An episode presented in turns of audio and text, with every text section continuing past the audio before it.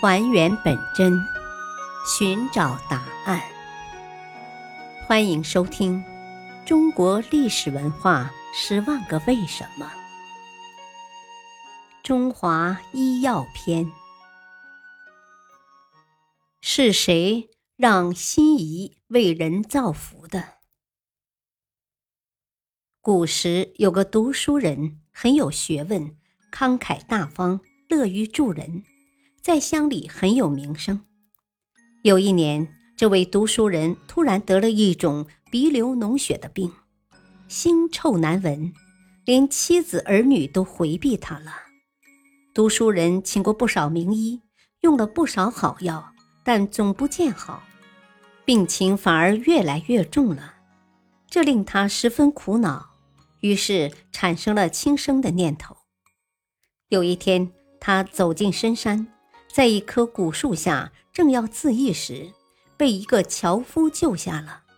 樵夫问道：“看你的样子是个读书人，怎么这样想不开啊？”读书人回答说：“我有病啊。”接着，读书人向樵夫谈了自己的不幸。樵夫一听，笑了。指点说：“这算什么？这病要治不难。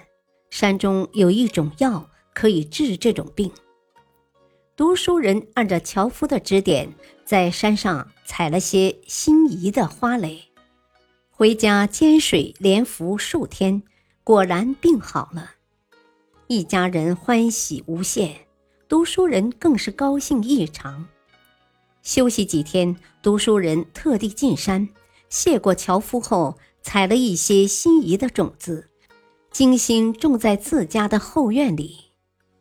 从此，读书人就用心仪为人治病，救了好多人，从来不收分文。当人们向他千恩万谢时，他总是说：“要谢就谢山中樵夫，要谢就谢生养万物的天地吧。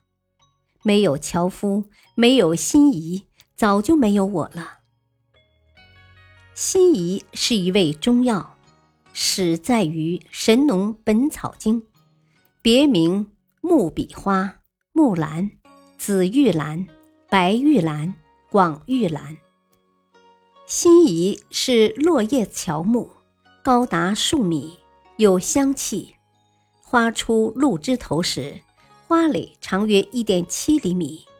尖锐，眼如笔头，因而俗称木笔花。辛夷能散风寒、通鼻窍，主治风寒头痛、鼻塞、鼻渊、鼻流浊涕。